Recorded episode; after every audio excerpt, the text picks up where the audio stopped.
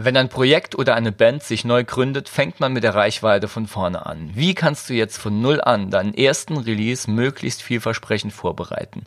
Über die drei wichtigsten Schritte zu deinem Debüt als Newcomer reden wir in der neuesten Episode des Innerlich Elvis Podcast. Also bleib dran. Herzlich willkommen zu Innerlich Elvis, dem Podcast, der dir hilft, dein Musikbusiness selbst in die Hand zu nehmen und dauerhaft mehr Publikum zu erreichen.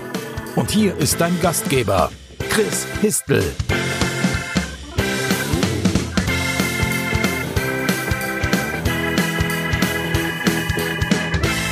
Herzlich willkommen zu dieser Episode des Innerlich Elvis Podcast. Mein Name ist Chris Histel und ich helfe dir, deine Musik zu vermarkten mit Herzblut, Struktur und ohne dich zu verbiegen.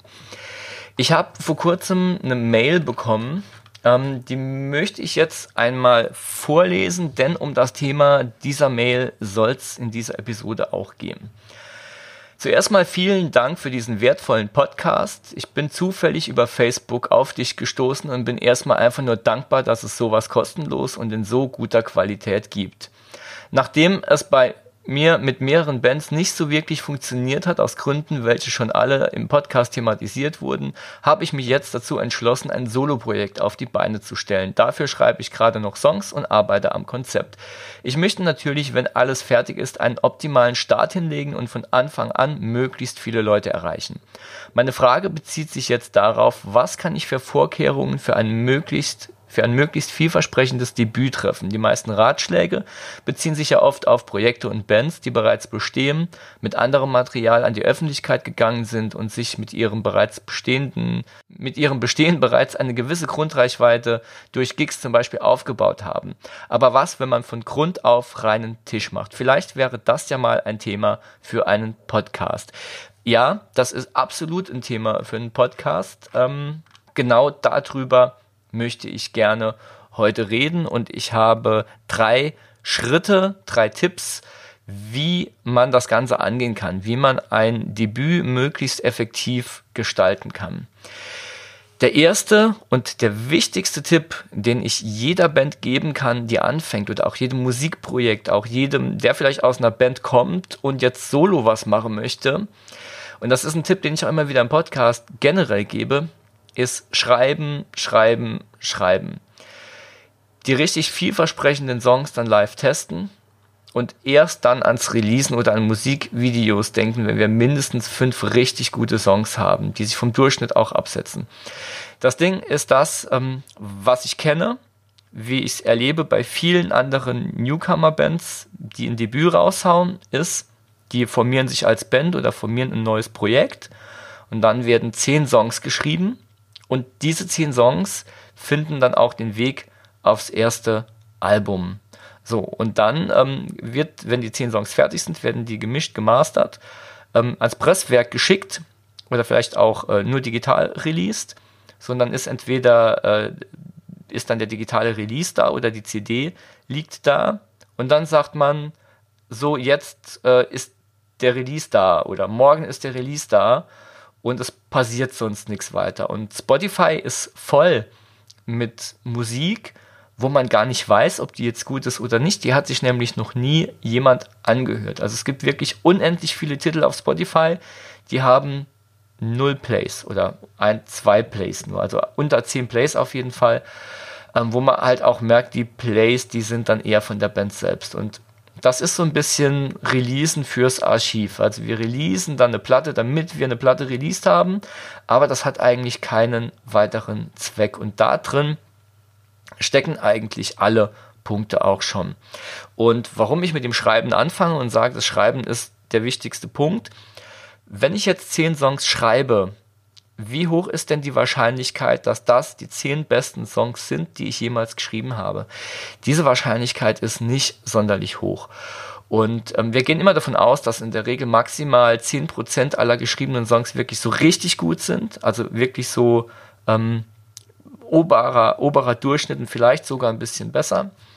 Und ähm, das ist eine, also viele Songs zu schreiben, ist auch einfach so eine Technik, die benutzt wird von vielen professionellen Bands und guten Bands, um ähm, ja, die schlechten Songs sich rauszuschreiben oder die durchschnittlichen Songs sich rauszuschreiben und dann nachher wirklich die Rosinen rauszupicken. Du hast, wenn du 100 Songs hast, einfach eine viel größere Auswahl, was jetzt auf das Album oder die EP kommt, als wenn du 10 Songs schreibst und du bist darauf angewiesen, jeden Song auch, auch drauf zu packen. Und dadurch entstehen auf dem Album Längen, und du wirst es, wenn du das rausbringst und selbst wenn du die anderen Schritte alle richtig machst, das heißt Promo, Marketing und so weiter, und Leute hören das und das Zeug landet bei irgendwelchen Blogs oder Macs und du bekommst Rezensionen, wirst du es spätestens da merken. Und dann wirst du einen Effekt äh, mitbekommen, den, den ganz viele Leute, auch Freunde von mir und auch ich selber schon erlitten haben, nämlich das Album ist da, da ist also nichts mehr dran zu rütteln. Erstmal haben super wenig Leute irgendwie auch mitbekommen,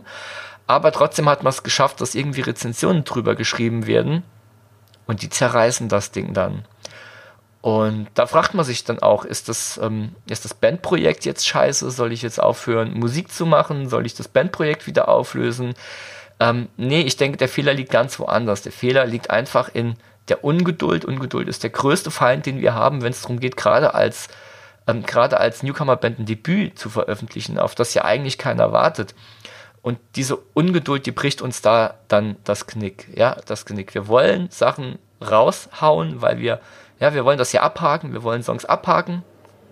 Und deshalb releasen wir die und die Leute merken, dass das Album-Tracks sind, dass das Tracks sind, die einfach, ähm, die wir nicht ausgesucht hätten, wenn wir eine Auswahl gehabt hätten. Also je mehr Tracks wir haben, umso mehr können wir auch picky sein und umso besser wird die Qualität des Albums, das wir rausbringen. Und gehen wir mal aus, davon aus, jemand hört das tatsächlich. Und dann, also das, das Schreiben ist der erste Punkt, den wir jetzt beachten müssen, wenn wir releasen wollen. Und es ist nachher aber der letzte Punkt so auf dem, auf dem Marketing- und Promo-Weg, nämlich, oder der wichtigste Punkt, jemand hört das tatsächlich. Denn das wollen wir erschaffen. Und wie geht's dann weiter? Und wenn jemand unseren Song oder unsere Songs hört und ist nicht vom Hocker gerissen, ist Stopp an der Stelle. Dann geht's nicht weiter. Und das heißt, alle Anstrengungen für einen Release, für vielleicht eine Presse, für eine Pressung, für einen digitalen Release, für Promo und Marketing, was wir bis dahin schon gemacht haben, vielleicht Geld dafür ausgegeben haben, das war alles umsonst, weil ab dem Moment, wo das das erste Mal in das Ohr des Hörers geht, geht's nicht mehr weiter, dann ist Ende für uns. Und dann ähm, bleiben die Sachen halt genauso liegen. Dann kriegen sie vielleicht ein paar Klicks bei Spotify, aber die Leute verkaufen das Zeug äh, nicht ihren Freunden, also empf empfehlen das Zeug nicht ihren Freunden. Die Leute kommen auch nicht auf Konzerte, weil wenn das Album nur so lala ist oder ja nur so ganz gut, ähm, warum soll ich in der heutigen Zeit, wo jeden Abend vier, fünf Bands irgendwo spielen, ähm, noch auf die Straße gehen und mir das dann angucken von der Band, wo das Album nur so ja ganz okay ist. Also, nochmal, der wichtigste Tipp, schreiben, schreiben, schreiben und noch mehr schreiben. Ja, also wirklich gucken, dass du 100 Songs schreibst, dann hast du wirklich eine Menge, wo du sagen kannst, okay, jetzt kann ich mal 10 Albumtracks rauspicken. Und davon sollten aber 5 Songs, möglichst nicht weniger, wirklich richtig gut sein. Und richtig gut bedeutet, die sind in deinem Genre und für deinen Stil ganz oben die sind nicht irgendwie nur so ganz gut, sondern die sind wirklich top-notch. Das sind wirklich Songs, wo, wenn jemand dieses Genre hört, in dem du dich bewegst, dann kommt er um diese Songs nicht drumrum. Und davon brauchen wir fünf Songs, also fünf richtig, richtig gute Songs, die sich weit vom Durchschnitt absetzen. Das Problem, mit dem wir kämpfen, ist halt einfach, der Markt ist riesig. Allein Bands, die bei Agenturen sind, sind schon unendlich viel. Und wenn wir als Newcomer anfangen, müssen wir uns auch gegen die durchsetzen, die bei Agenturen sind. Das heißt, wir, wir kämpfen, in Anführungszeichen, das, der Konkurrenzgedanke ist ja immer scheiße eigentlich, aber wir müssen ja, wir bewegen uns ja auch irgendwo auf einem Markt. In dem Moment, wo wir was veröffentlichen, schicken wir ja ein Produkt auf den Markt. Das ist halt einfach so. Auch wenn wir keinen Bock drauf haben, aber wir veröffentlichen, wir werfen ein Produkt auf den Markt und selbst wenn das nur bei Spotify ist. Und dann muss es sich durchsetzen, weil wir wollen ja, dass das gehört wird. Und dieser Markt ist einfach riesig. Und was ist da der Standard? Der Standard ist ein sehr guter Durchschnitt. Und wenn wir uns durchsetzen wollen, können wir nicht auch Durchschnittsmusik machen. Wir können auch nicht sehr gute Durchschnittsmusik machen. Das funktioniert vielleicht maximal bei unseren Freunden oder bei unserer Filterblase. Aber wenn wir neue Leute bekommen wollen, wenn wir wirklich eine Fanbase aufbauen wollen, dann müssen wir diese mindestens fünf Songs haben, die wirklich oberhalb von diesem Standard von sehr gutem Durchschnitt liegen. Ja, also das Ganze funktioniert dann am besten mit einem Mix nachher aus wirklich guter Qualität und damit meine ich nicht nur, kauft dir ein teures Studio, sondern schon, das fängt schon beim Songwriting an ähm, und gutem Marketing. Aber Qualität steht hier an erster Stelle. Wenn die Songs nicht alles niederbrennen, dann schreib weiter Songs. Dann denk nur nicht ans Veröffentlichen, schreib weiter Songs. Denn klar, du kannst jetzt zehn Songs sammeln, kannst die aufs Album pressen und hast eine CD. Aber du musst immer auch überlegen, was passiert anschließend mit der CD. Soll das jemand hören? Soll das jemand feiern? Soll das jemand seinen Freunden zeigen? Und spätestens dann brauchen wir Tracks, die Leuten einen Grund geben, das ihren Freunden zu zeigen und sich das nochmal und nochmal und nochmal anzuhören. Denn nur wenn sie sich das wiederholt anhören, kommen sie auch auf die Live-Shows später mal. Und dann geht es auch langsam mal los mit Geld verdienen. Man sollte dann, ich habe gesagt, als, ähm, als Newcomer, der noch kein Debüt draußen hat, da wartet ja eigentlich keiner auf einen so richtig. Das wird sich ändern ab dem Moment, wo man veröffentlicht und das Leute auch merken. Denn dann existiert man und dann muss man nachliefern. Das heißt, hier solltest du auch immer genug Songs in dieser sehr guten Qualität in der Pipeline haben. Ja? Du musst nachliefern ab dem Moment, wo du in der Öffentlichkeit existierst. Früher konnte man als Band ähm, die Fans zwei Jahre auf ein neues Album warten lassen. Das kannst du dir als Newcomer heute überhaupt nicht mehr erlauben.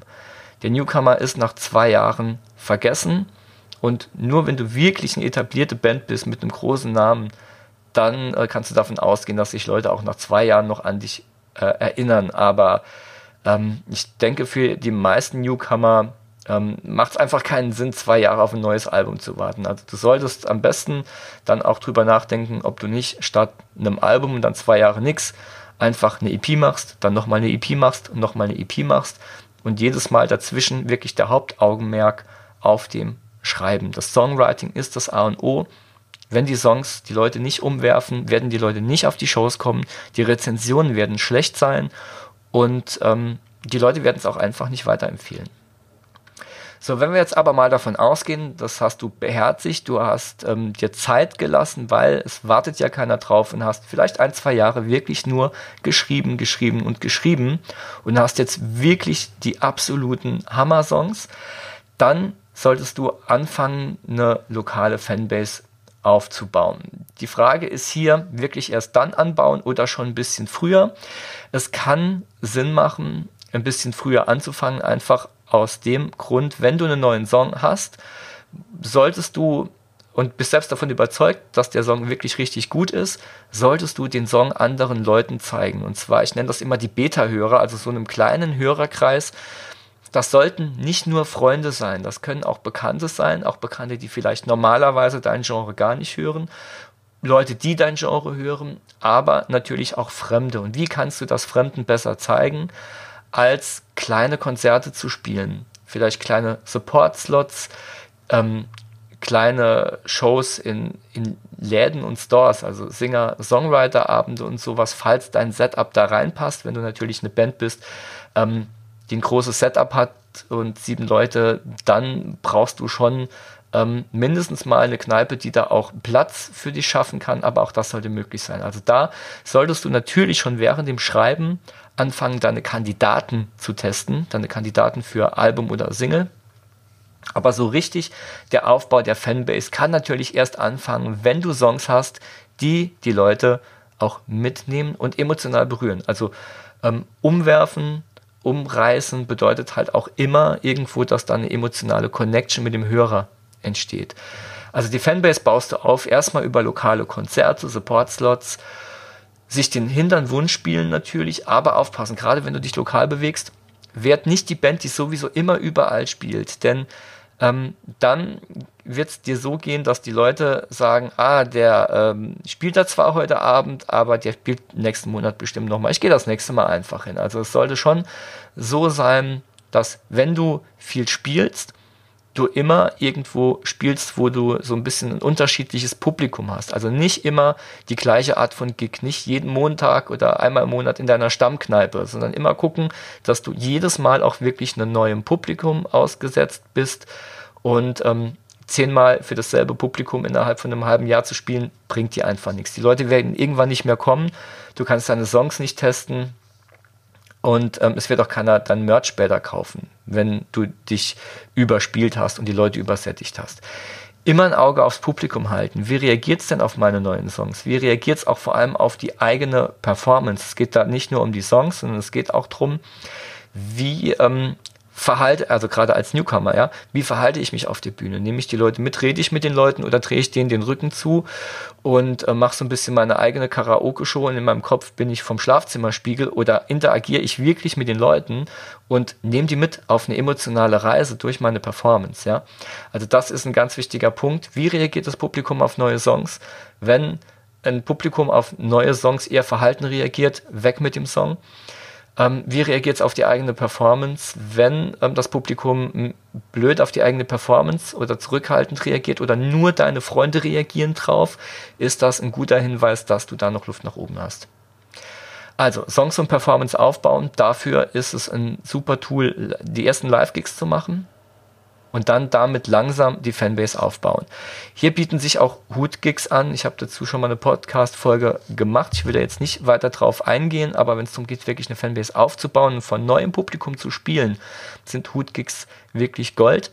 Und auch da wirst du belohnt für eine gute Performance und für gute Songs. Also da kannst du super testen, wie dein Zeug ankommt und wie du ankommst. Wenn wir den Schritt jetzt auch geschafft haben, und wir haben uns eine Fanbase aufgebaut, die lokal zwischen 100 und 200 zahlenden Gästen zieht, die wirklich nur wegen dir in deine Band kommen, dann können wir an den nächsten Schritt denken und dann können wir eine Veröffentlichung planen. Warum brauchen wir 100 bis 200 zahlende Gäste lokal? Ganz einfach, das ist unsere Basis für ein Crowdfunding und wenn wir merken, dass Leute unsere Platte vorbestellen. Und zwar Leute, die auch auf unsere Konzerte kommen und uns damit zumindest mal eine Pressung finanzieren können. Dann ist das schon ein sehr guter erster Schritt. Und das gibt einem auch so ein bisschen schon ein Vorgefühl, ob man dann auch weitergehen könnte. Also deshalb, wir sammeln uns mal ähm, 100 bis 200 Leute, die regelmäßig zu unseren Konzerten kommen. Regelmäßig sollte da auch wieder nicht einmal im Monat bedeuten, sondern vielleicht alle halbe Jahre die nur wegen euch kommen. Also nicht, ihr spielt Support-Slot und habt da 200 Leute, sondern ihr seid der Headliner und habt die 200 Zahlen Gäste. Und dann kann man an eine Veröffentlichung denken, denn dann habt ihr auch ähm, so dieses, dieses Backup, dass ihr Geld generieren könnt, das euch für die Veröffentlichung vielleicht fehlt. Zum einen eben über Crowdfunding oder über einen Release-Gig, wo ihr dann ähm, Geld reinspielt und vielleicht auch eine Tour vorfinanzieren könnt oder auch einfach Geld wieder reinspielen könnt, was das Album gekostet hat. Also das Album hat ja auch nicht nur die Pressung, also gerade wenn man sagt, man macht nur ähm, digitalen Release, sondern das Album kostet auch Promo, das Album kostet Marketing und da solltet ihr rein investieren. Also ein 10.000 Euro, ähm, eine 10.000 Euro Aufnahme von einem Song im Studio ist kein Garant dafür, dass diesen Song jemals irgendjemand hört. Bei Promo und Marketing sieht es schon anders aus dann würde ich die Veröffentlichung planen. Zu dieser Planung habe ich schon eine Podcast-Episode gemacht. Das ist die Episode 27. So veröffentlichst du deine Musik, dass Leute es auch mitbekommen. Ich würde das genauso machen, wie es da drin beschrieben ist. Da ist es auch sehr detailgenau äh, beschrieben. Also diese Folge dir an der Stelle dann nochmal anhören für die Details. Die Veröffentlichung, das wird es auch in der Folge drum gehen, die sollte ordentlich und gewissenhaft geplant werden. Diese Veröffentlichung sollte mit Marketing- und Promomaßnahmen, ich habe es eben schon erwähnt, gepusht werden. Das sind beides ein, eigene Themen, die ich jetzt hier nicht abfrühstücken will, denn die sind zu groß. Also das Thema Marketing wird nochmal in mit Sicherheit mehreren Folgen hier auftauchen. Das Thema Promo wird auch nochmal hier auftauchen mit eigenen Episoden. Wichtig für dich ist aber ein Release, der ohne Promo- und Marketingmaßnahmen veröffentlicht wird, der verpufft fast immer. Promo bedeutet, dass die Presse drüber schreibt. Marketing bedeutet, dass wir es direkt zu den Leuten bringen, die unsere Hörer und unsere Fans werden sollen. Wenn wir das nicht machen, also ähm, in unserer Facebook-Timeline zu posten, das Album ist jetzt da, ist kein Marketing. In irgendwelchen Musikergruppen zu posten, die eh nicht unsere Zielgruppe sind, das neue Album ist da oder guck unser Musikvideo, ist kein Marketing. Das ist Spam. Das interessiert die Leute dort nicht. Die werden das nicht wahrnehmen. Marketing funktioniert wirklich mit Geld in die Hand nehmen. Und wie gesagt, da kommen wir nochmal genauer, äh, genauer drauf. Aber wichtig für jetzt zu wissen ist erstmal, plane das mit ein. Zum einen vom Budget, zum anderen aber auch mit der Zeit. Ja, veröffentliche, wenn du eine, eine CD veröffentlichen willst oder ein Album oder eine EP und sei es auch nur digital, veröffentliche nicht, damit deine Songs abgehakt sind und du dir keine Gedanken mehr drum machen musst, weil die Songs erledigt sind. Das machen auch viele. Ja, die veröffentlichen, damit der Song jetzt abgehakt ist und damit sie sich nicht mehr den Kopf drum machen müssen, dass der Song jetzt irgendwie ja mal noch veröffentlicht werden muss. Ein schlechter Song muss nicht veröffentlicht werden, ja? Also veröffentliche nicht, damit die Songs abgehakt sind, sondern veröffentliche, um einen Impact zu haben. Leute sollen deine Musik wirklich auch hören und feiern. Es muss nicht jeder deine Musik feiern, aber es muss deine Zielgruppe deine Musik feiern. Und wenn du an deiner Zielgruppe vorbeischießt, weil die Songs nicht gut genug sind, ja, da sind wir wieder an der Anf am Anfang der Podcast-Episode. Also veröffentliche, um einen Impact zu haben, nicht damit die Songs abgehakt sind. Die Frage ist jetzt, gibt es auch noch andere Strategien? Ja, gibt mit Sicherheit auch noch andere Strategien. Es gibt mit Sicherheit auch noch Strategien, die über Community Management funktionieren, die über Facebook-Gruppen funktionieren, die ähm, über organische und kostenlose Facebook-Reichweite funktionieren. Aber die sind aus meiner Sicht komplexer, die sind aufwendiger, die erfordern auch eine ordentliche Portion Glück, die erfordern genauso die guten Songs, denn schlechte Songs gehen ja unbezahlt noch weniger viral als bezahlt. Und die brauchen sehr viel Geduld, Fingerspitzengefühl, gutes Community Management. Und da muss wirklich ähm, jemand nichts anderes machen, als sich darum kümmern. Das dauert wesentlich länger, es ist wesentlich mehr Arbeit. Und es braucht viel Glück, aber diese Möglichkeit gibt's auch und es gibt mit Sicherheit auch Leute, die da ziemlich gut drin sind. Wenn du aus dieser Episode jetzt eine Sache mitnimmst, dann ist das, dass der Weg, sich kontinuierlich eine Fanbase auf und auszubauen, heute dann funktioniert, wenn wir uns auf die Fans einlassen, wirklich darauf achten, was die Fans wollen. Das bedeutet also, wir schreiben wirklich genug Songs und gucken, was kommt bei den Fans gut an. Wir reden hier wirklich von Fans, ja. Wir reden hier nicht von jedem, wir reden hier nicht bei den Zuschauern von The Dome oder irgendwelchem Mainstream-Publikum, sondern wir reden wirklich von deinen Fans und deiner Zielgruppe. Lass dich also darauf ein, was denen gefällt und achte darauf, dass du dir genug Zeit lässt, dass du wirklich nur Qualität veröffentlichst. Und mit Qualität meine ich nicht im Durchschnitt ganz gut, sondern wirklich, dass du dieses ganz gut, was andere machen, toppen musst. Und wir sollten uns auch die Zeit nehmen, dass wir wirklich, dass das Musikmachen 10% ausmacht und dass wir 90% der Zeit und auch des Budgets auf Promo, Marketing und den ganzen Rest legen, auf Planung, auf Strategie und darüber uns äh, 90 Prozent uns wirklich Gedanken machen und Strategien planen und auch umsetzen, die dazu führen, dass die Musik auch gehört wird. Das ist ein ganz entscheidender Punkt. Ja, also mit ähm, Qualität auch nochmal gerade ganz wichtig, weil bei Qualität viele sagen, ja, ich habe jetzt den Produzenten von der großen Band XY, dem gebe ich 10.000, 20.000 Euro und dann ist die Qualität geil. Nein, das meine ich nicht, ja. Wenn du dein Geld in eine teure Studioproduktion wirfst, hast du keine Kohle mehr zum Vermarkten. Mach dir Budgets, mach dir einen Plan. Schau, dass du dich auch da wieder an die 10-90-Regel hältst. Also 10% auf die Musik, 90% auf den Rest.